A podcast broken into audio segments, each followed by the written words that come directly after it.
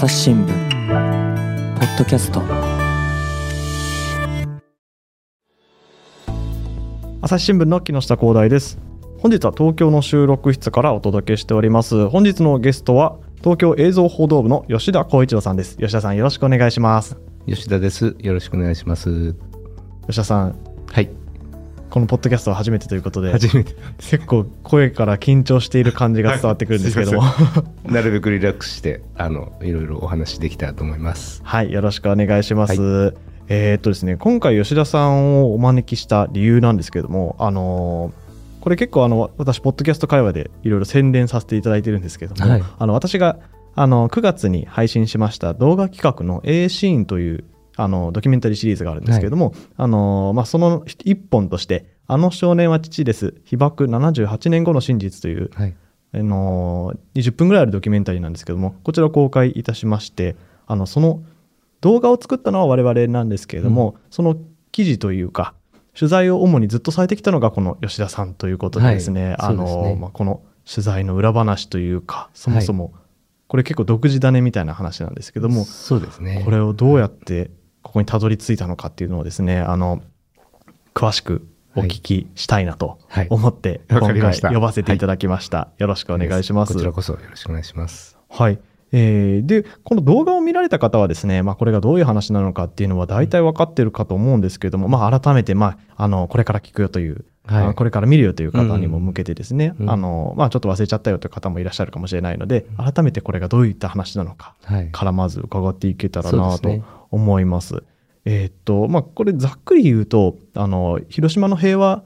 えー記念資料館いわゆる原爆資料館に飾られている一枚の写真に写っている少年の身元が今年に入って、まあ、2022年の夏にようやく判明しました。というような内容なんですけれども、これそもそも、えっと、どういう写真なのか吉田さん教えていただけますか？はい。えっと、この写真は、あの、広島の平和記念資料館に飾られている一枚の写真なんですけれども、はい。えー被爆、広島に原爆が投下されてから4日後の9月、あ、ごめんなさい、8月うー10日ですね。うんうん。8月10日に、えー朝日新聞大阪本社の宮武はさんというあのカメラマンがいるんですけれど、あのフォトグラファーがいるんですけれども、はいえーその方が撮影した写真で、えー写っているのは、えー、と広島あ、あごめんなさい、広島赤十字病院、当時のあの広島赤十字病院、現在の広島赤十字えー原爆病院ですかね。はいえーで、えー医師があ少年を治療している写真、えーです。で、えっと、医師はですね、えっと、少年少年を治療してるんですが、少年はあの被爆をしていて、顔がかなりこう、やけどで、えー焼けただれていて、それを医師がこう、あの、治療してるという一枚の写真ですね。はい。なかなかね、結構原爆の悲惨さを伝える重要な写真なのかなと思うんですけども、こはいの少年もかなり幼いように見えますよね。そうですね。これ後で判明、まあ記事、記者、あの、私が取材をして判明することなんですけど、当時は16歳だったということで、うんまだまだあの、若い少年だったということが分かりましたう。ん、まあ、なかなかね、この写真を見てもわかる通り、まあ、多分お医者さんがその少年の顔、目のあたりうに、ん。まあなんていうか消毒液か何かを塗っているように見えるんですけれども、そうですね。まあでもこの当時被爆直後ですから、はいまあ病院ももちろん被爆してるわけですし、なかなかねこう医療品とか、うんそういうものも少なかったんじゃないかなと思いますよね。そうですね。あの、えーこ、ここのあの、広島あ赤十字病院っていうのは、被爆、あの、原爆が投下された場所から1.7、えっと、6キロぐらいかな。うん。かなり近いところなので、はい。えっと、周りの建物はかなり倒壊したり、えっと、すべてが潰れてしまっている状態で、えーこの赤十字病院だけはかなり、あの、建物が頑丈だったために、はいはい。あの、ガラスとかは吹き飛んで、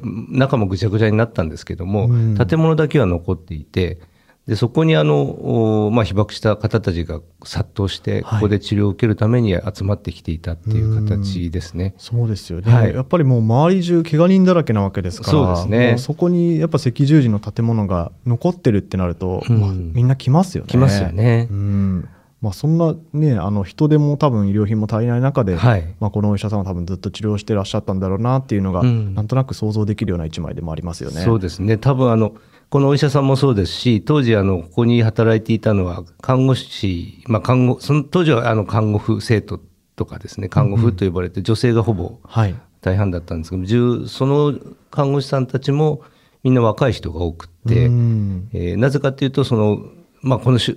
終戦間際というか戦争末期の頃は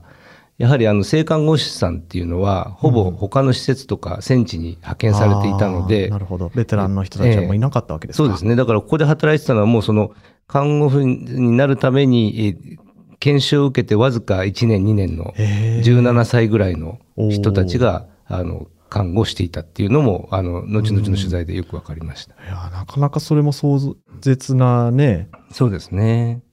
現場だったんだろうなっていうのが想像されますけれども。なのでそのお医者さんも看護師さんもうん。みんな被爆を、ね。まあ、ほぼしているので。もう当事者でもある人たちが、まあ、治療にする、治療に当たるしかなかったというか、そうですうね、ん。自分たちの家族は多分どうなってるかもわかんないような状況だったんじゃないですかね。はい。そうですね。うん。はい。そしてこの写真についてのお話を伺っていきたいんですけれども、はい。あのーまあ、そもそもこの、なんていうんですかね、あのー、78年が経って身元がわかるっていうのは、やっぱり珍しいことなんじゃないですか？うんこの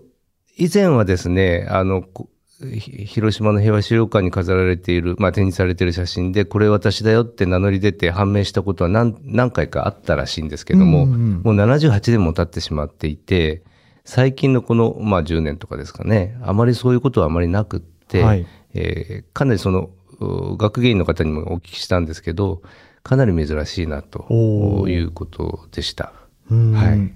なるほど。まあ、あのー吉田さんはあのずっとカメラマンとして、はい。あの朝日新聞ではい。写真を撮られたり映像を撮られたりしてきたと思うんですけどもこういう取材をされるようになったきっかけというか、はい感情は何だったんですか？あの、私今映像報道部という、いわゆるいわゆるカメラマン、あまあカメラマン、今はフォトグラファーですかね。えー写真を撮ったり、動画を撮ったり、それであの、し伝えていくっていうような仕事をしてるんですけど、数年前、2年ほど前ぐらいまでは、その前にあの、アーカイブという写真をこう、うんうんうんデータベースに蓄積していって、外に公表するっていう仕事を10年ぐらいしていました。この朝日新聞が持ってる、まあ、昔からずっとある写真の資料ってことですか？そうですね、うん。あの明治期大正期ぐらいから、まあ、新聞社なのでずっと写真を撮り始めて、先人の方たちが、ずっと撮った写真を、まあ、蓄積して、はい。えー今だと、まあ、当時はそのネガとかあので撮るんですけども、そのままだと外に公表できないので、はい。それをもうデジタル化して、うん。えーあるサイトでですねフォトアーカイブというサイトがあるんですけれども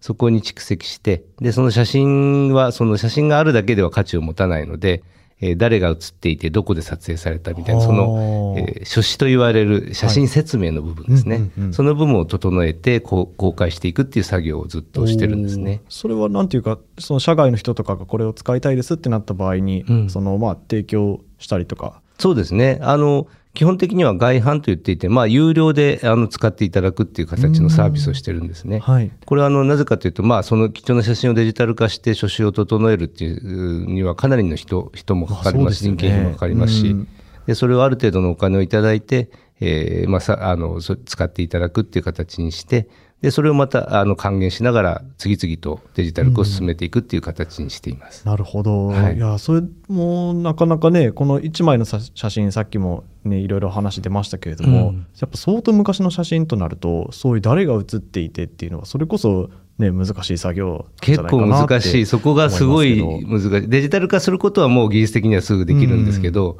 あの写真って多分写真を撮ったかあのフォトグラファーの人がですね、写真を撮ったフィルムの端にこう紙切れに、これは誰々だよとか、どこで撮ったよっていうような撮って、こう入れてることとかあったり、はいあと紙焼きって言って、あの、新聞社はまあ、新聞に載せるためにプリントして、それを新聞にあの、掲載するんですけども、そのプリントの後ろに、えー取材場所とか、はあ。被写体とか、誰々写ってるっていうようなことが書いてあって、ただそれはもう走り書きのようなものなんで、それを本当に特定するのは、うん、かなり難しいので、なるほど。迷った時は例えばその、まあ、それこそ原爆の写真だったらひ資料館に聞いてみたりとかうん。他の場所で撮られたものだったら公共のあの機関に聞いてみたりとかそういう作業をしながらはあ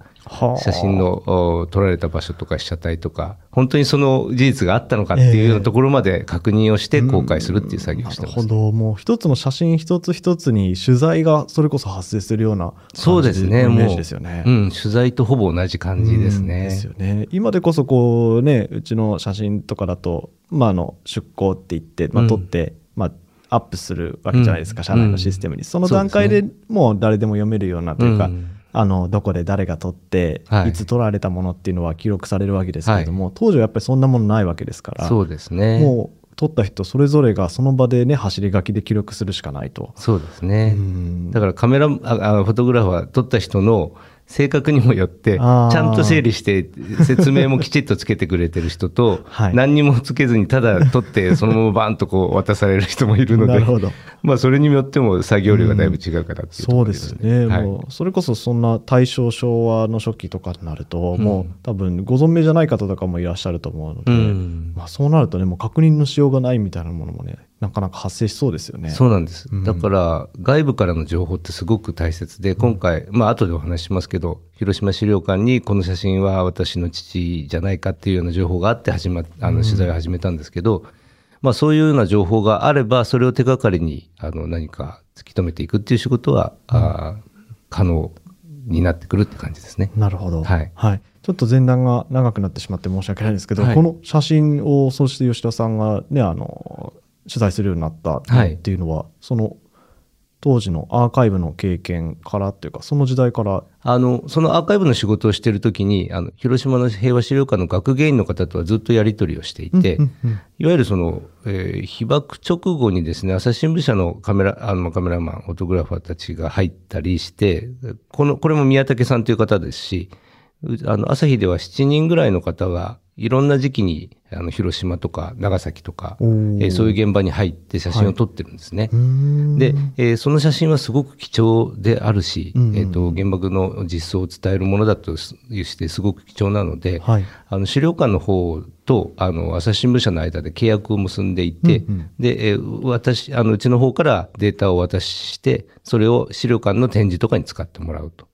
で資料館で、えっといろんな催しありますよね。企画展とか。そうですね。そういうところでも使っていただけるっていう契約を結んでいます。はい。で、えー新聞社としては、やはりその当時の記録があまり残ってないこともあって、そのし写真につけるえー書詞、いわゆる写真説明の部分ですね。これをもっともっと充実していきたいので、何か情報が資料館の方に来たら、うちの方にも教えてくださいねと。あなるほど、はい。で、共同でそのうん写真の、あの、説明をしっかりとしたものに変えていきましょうというような事業をやっていました。あそうなんですね、はいで、えー学芸員の方と、おまあ、それで、あの、年に何度かやり取りするようになった中で、今回、まあ、別件で取材をにして電話をしたりメールをしている中で、えーこのあ一枚の写真について、えーこの写っている少年はわ私の父じゃないかと、父なんだと思うっていうような、あの、電話が入ったということを、学芸員の方から教えていただいたっていうのが、まず初めのきっかけ。なるほど。はいうん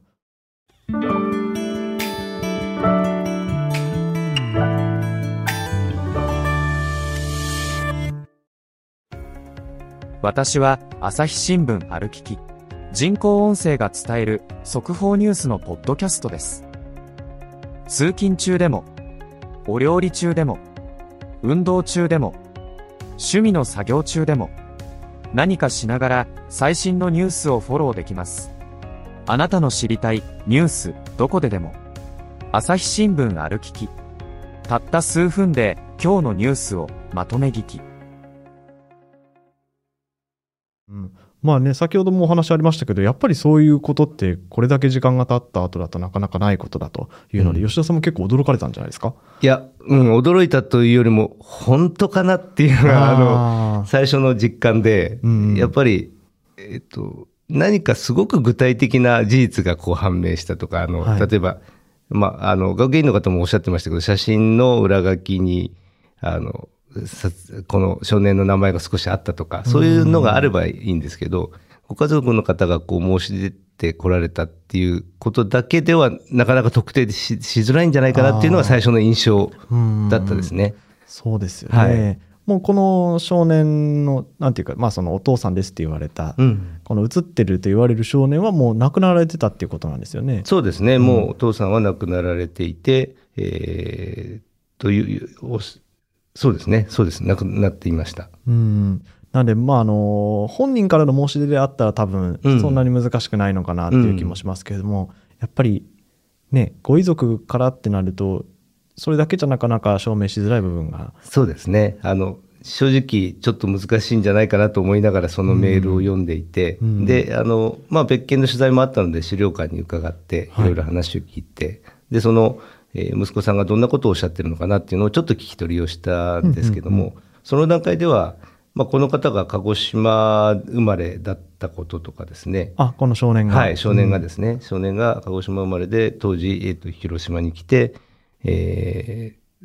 そうですね、あの、千田町にある爆心地から1.7キロぐらいの、えー場所で、えー被爆したこととか、目のあたりも、あの、やけどしていて、しいたけども失明はしてないとか、まあそういうことを聞いたんですけども、確証となるような証拠のようなものは、その時まだ、あおっしゃってな、電話だだったのでおっしゃってはなかったと思うので、これは一度まあ、一で電話ではなくて、実際にご自宅に伺って会いに行って聞いた方がいいなっていうのがあって、あの、6月ぐらいだったですかね、に伺ったっていうのが第あの1回目の取材になりました。なるほど、まあ、その鹿児島から来て、まあ、そういうね被爆地に、あの被爆の爆心地に近いところでうん。被爆されたっていう話だったんですけど、まあ、これはその息子さんが、はい。まあ、記録されてらっしゃったお父さんの被爆のあそうですね。あの息子さんがそのお父さんの被爆者健康手帳っていうのを見て、うんうんうんあの実際に見てそこに書いてあったことが、えーそういうことだった。千田町で爆心地から1.7キロぐらいのところではい。被爆したっていうことと、あともう一つはその槍をつく訓練中に被爆をしたっていうこともおっしゃってて。なるほどこれ鹿児島からなんで広島に来てたんですかね？そうですね。私そこが一番、ん。うんななんで鹿児島の人が広島で被爆するのかなってすごく疑問だったので、私もあの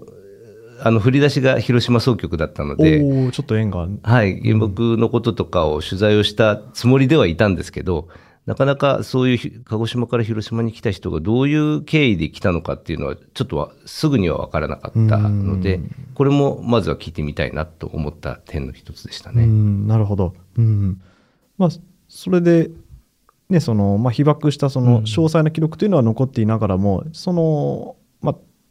その被爆された方がうん。この写真に写ってる少年かどうかっていうところまでは、まあ、詳細な記録は残っていてもそこ紐付ける材料にはならないわけですもんねまだ。そうですね、紐付けはなくて、なぜ家族がそう思われたかっていうのを、まずは聞いてみようという感じでしたね、うん。その時点では。あそうだったんですね、はいはい。ええ。そしてまあ実際に会いに行かれたということはないんですそうですね。これどどこの方なんですか、えっと大阪府の摂津市というところに住んでらっしゃる方で、大阪の。はい。えー原田翔吾さんという方ですね。はいはい。いおいくつぐらいの方なんですか？えっと、今年50歳になられる方で、原田翔吾さんという方で、まあ、大阪府摂津市に住まわれてる方だったです。うん、なるほど、まあ、実際にね会いに行かれてお話聞けたんですか？そうですね。あの、資料館の方に電話をした時も、あの、もし取材とかの申し込みがあるなら受けますよっていうことも言われていたらしくて、で、私が電話をあの、したんですけども、そしたら、ああ、いいですよ、と。もうすぐ承諾していただいて、はい、あの、6月の上旬に伺うことになりました。うんでそれでその原田さんのご自宅に伺われてそのなんでお父さんがこの少年だっていうのっていうのは分かったんですか？えっとですね、そこであの、えっと、学芸人の方に電話でお話しされたこととは別に、また新たなこともちょっと分かってきてご自宅に伺って、その時、えー省吾さんと、えー美奈子さんという、この、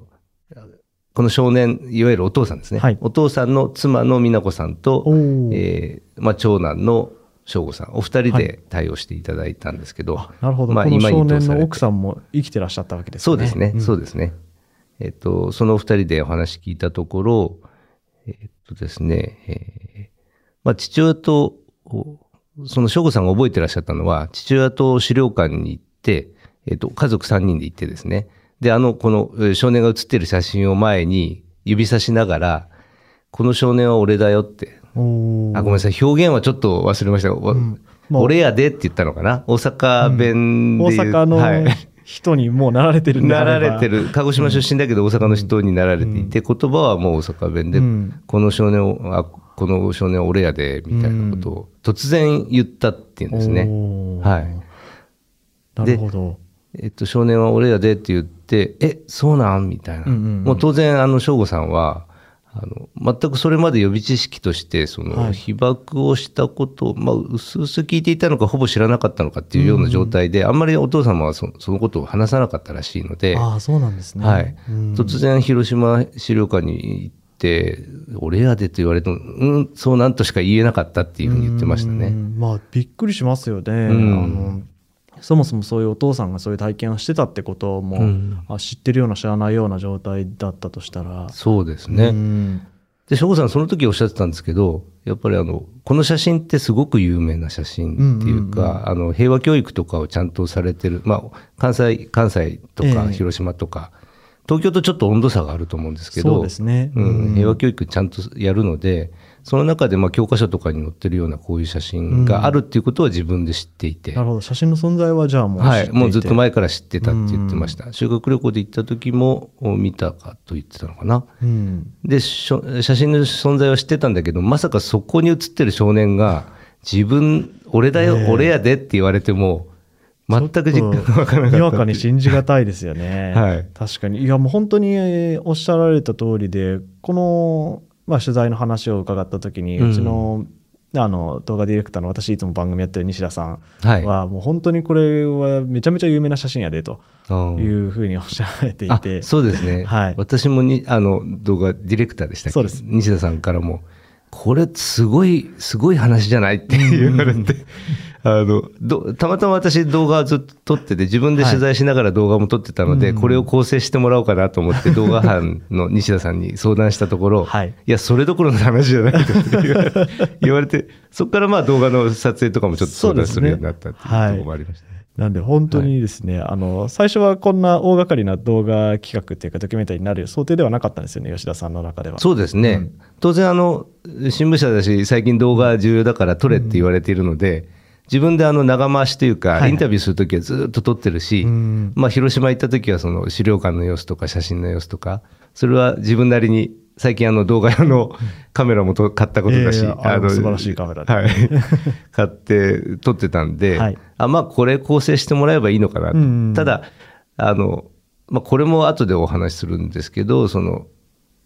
えーっとこの少年がお父さんであるっていうことを、うん。あの証明するために、まあ、鑑定に出したんです鑑定、はい。うん。その時の鑑定で、まあ、結果が出てきてそれをあの大学の先生に説明してもらう時にやっぱり動画必要だなと思ったんで、その撮り方を聞こうと思って動画班に相談した、うん。そしたらそんな自分で撮るような あの素人が撮るような動画じゃダメだと怒られまして。でそこからまた、あそうですね。あのもっと人を出してちゃんと人を出してちゃんと取材すべきだとうん。言われて、そうなのかと、うん。まあ確かに判明すればすごいことだとは思っていましたけど、まあ動画は自分で撮れるかなみたいな 安易な考えでいたのはい。やっ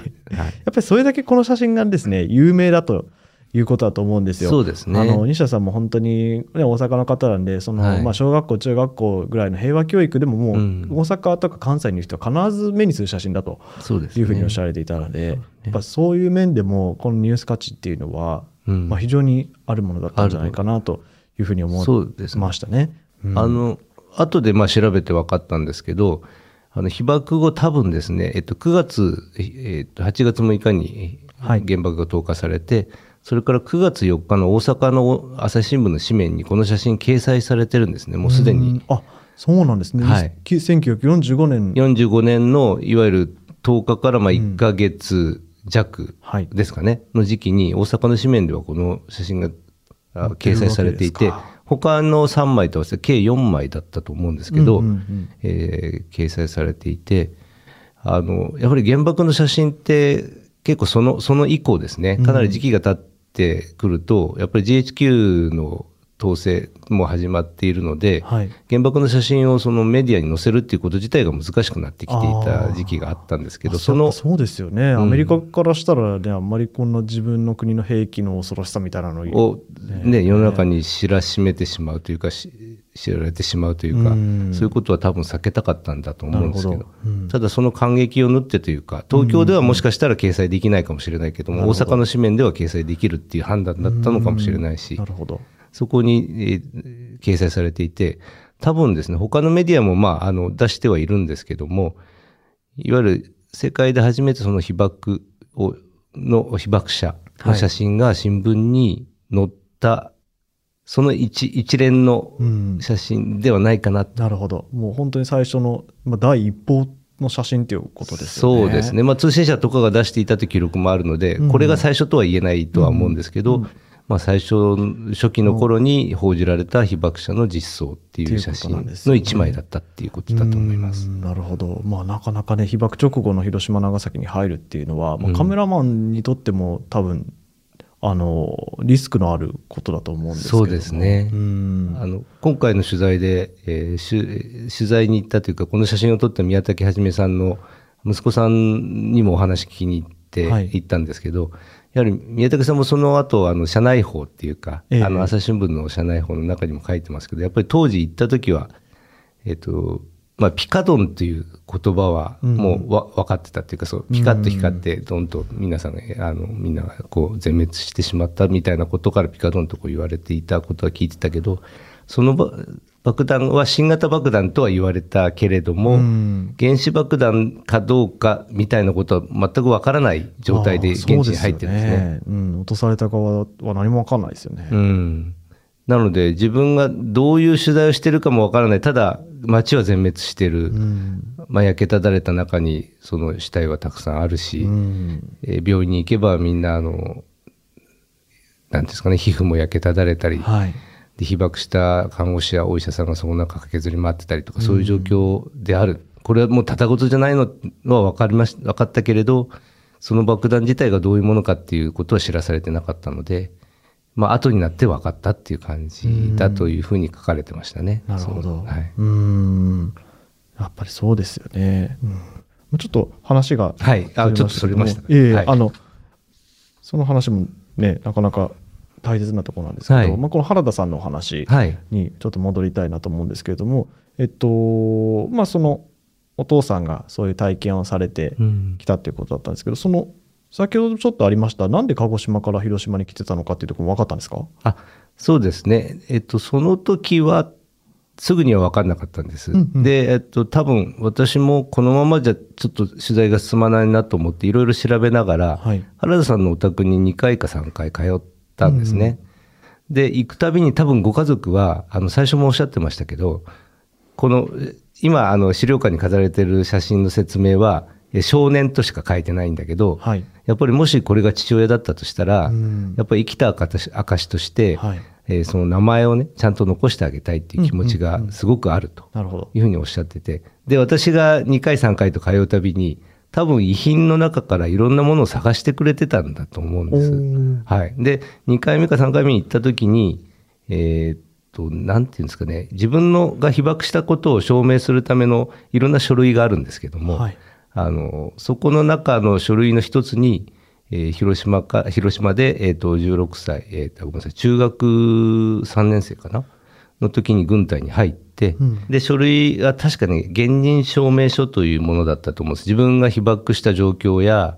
えー体の様子とか、えーどんな治療を受けたとか、そういうことを、あの、詳細に、えー書いてある書類があったんですね。おお見つかったんですね。はい、見つかりました。で、それとともにその履歴書というか、ぐ軍籍証明書かな？軍。軍の、軍でどういう動きをしたかみたいなうん証明書だったりとか、いろんな書類がこう、束のようにガサッとこうあっおて、ーそれをこれ見てちょっと調べてみたらどうですかって言われてな、るほど。で、それをこうずっと読み込んでいくうちに、うんえーっと、鹿児島でえー中学3年の時に軍隊に入って、うんえーそれがですね、陸軍の船舶特別幹部候補生隊っていう隊だったんですね。なんか、なかなか仰々しい名前ですけども。はい。うん。これ、いろいろ調べてみたら、その当時、えー戦争末期で、やはりその、例えば飛行機で、えっ、と、相手艦にと突っ込んでいく特攻隊みたいなのもあったし、この陸軍船舶特別幹部候補生隊っていうのは、あの若い人16歳から17歳ぐらいかな、その若い人を集めて、はい。やっぱ船に乗せて、うん船って言っても多分、あの、いろんな技術がありますけども、ベニヤ板で作られたようなすごく簡素な、ちっちゃいボートに、えーまあまあ、爆弾を積んでですね、うん相手側に突っ込ませるみたいな、はあ。そういうものをやっていったと。で、それを養成するために集められた分、あの、まあ、少年兵としてですね、うん。えー集められる軍隊、陸軍の部隊で、で、この、おいろんな技術があって読んでいたら、まずは小豆島で、え1ヶ月ぐらいだったかな。ちょっと研修をして、えで、もう数数ヶ月、2ヶ月、3ヶ月後には、えーと配属されるみたいな形だったと思います。えなるほど。じゃあこのお父さんも特攻隊員だったってことなんですか？うん、そうですね。あの、最初はだからそういう目的で、えーこの舞台もそういう目的が主なんですけども、はい。舞台にはいろんなあの構成構成をする人がいて、えーお父さんは結局あの、それを支えるための通信隊っていうところに入ったんですね。まあ、無線だったりなるほど。とか、はい、そういうことをやる部隊が。うんで、その宿営地が、えー広島の千田町にある、えーっと、ごめんなさい、名前が。あれでしたね。国民学校ですよねあ、国民学校ですね。そうですね。千田町の国民学校に宿営地があって、で、そこの宿営地にえー来たのが、1945年のえー2月下旬だったと思いますね。なるほど。はい。うーん。じゃあちょうどたまたまね、あの、広島にいらっしゃったというか、うん。うん。そうですね。だから、まあ、志願したという意味では自分で志願したのかもしれないし、でもまあ、そういう雰囲気でみんなが志願していたのかもしれないし、そうですよねうん。そこはちょっとわかりませんけども、まあ、お国のために役に立ちたいっていう気持ちは書かれていて、え。そこで志願をしてきたっていう感じですね。えいやーなかなかね、本当にひ原爆に遭われるっていうことだけでも大変なことなのに、うん。まあ、それの前段階でその16歳とか、うんまあ、今で言ったらもう高校生ですよ。もそうですね。あの高校球児とかと同じようなはい子どもたちが、うんまあ、そういうふうにねあの、まあ、結果的に通信隊員でしたけども、うんまあ、でも志願する側としてはもう特攻隊に行くっていうぐらいの気持ちで多分いらっしゃったと思うのでそうね。まあ、そういう若い子たちがそういうふうな決意をして、うんまあ、志願されるっていう状況自体がもうなんていうか恐ろしいことですよね。そうですうね。んやっぱりそういう雰囲気になってたんじゃないかなと想像します。そうですよね。うんまあ、それもじゃあ原田さん親子はなんていうか初めてその時知ったっていう感じなんですか？えっとですね、えっと、先ほど最初に会った時におっしゃった、まあ、鹿児島から来たっていうのは知ってたけれども、うんそれがどういうぶ経緯で、ええどういう、まあ、今回軍の部隊ですけども、そういうところに入って、何をするために来たかっていうのは、あまり詳しくはご存知なかったという形で、うん。これ読み込んでくださいよって言われて、私が逆にこう、なんていうか、あの、こういう舞台でしたよっていうのをご報告したりとかですね、はい。そういうやり取りを続けてい。ましたね。うはい。ん。まあ、なかなかね知られざるお父さんの一面が見えてきたところだと思うんですけれども、じゃあ実際にその少年がお父さんなのかどうかっていうのは先ほどちょっとお話出ましたけどうん。鑑定をされたんですか、そうですね。あの、最初は、やっぱり、あの、周りの状況を固めていこうと思って、この人がどういう舞台にいて、どこで、えっ、と、被爆したっていう記録は、あの、ああります。はい。あるし、えっ、と、その後、赤十字病院で治療を受けたという記録もあって、うんで、最初はですね、あの、赤十字側から、あの、あのいろんな証拠を集めていこうと思って、はい広島赤十字原爆病院の、まあ、方に、あの、お話をして、こういう少年を探してるんですって写真をも、持って行ったんですけど、うーん、記録としてもな、なかなか当時、はい。例えばこういう方が治療を受けて、原田さんという方が治療を受けて入院を何ヶ月されてとか、そういう記録はなかなか残ってないんですね。もしそういう記録があって名前でもちょっと入院者名簿とかがあって、そうですね。確かにあればそこから判明するかなと思ったのと、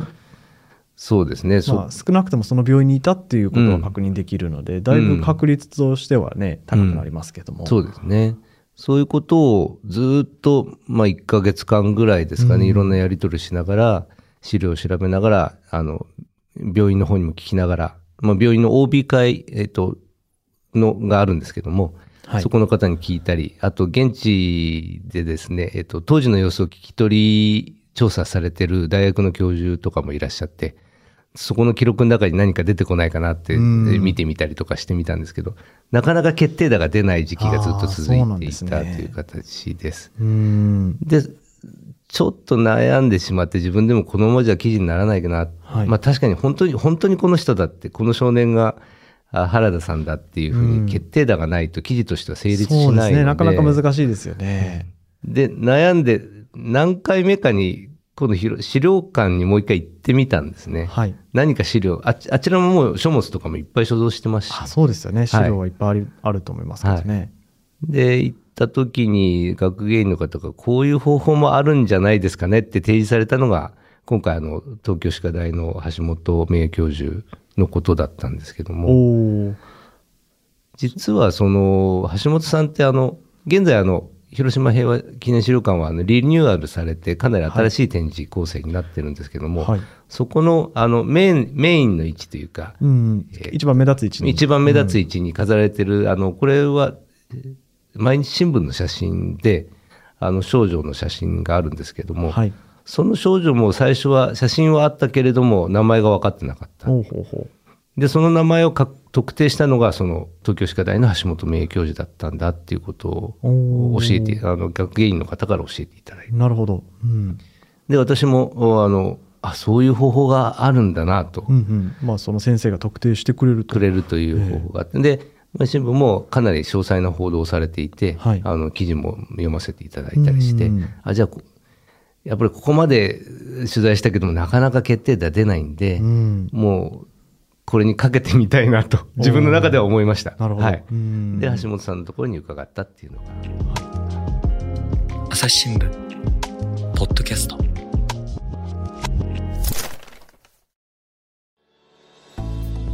話はまだまだ続きますが、続きは次回お送りします。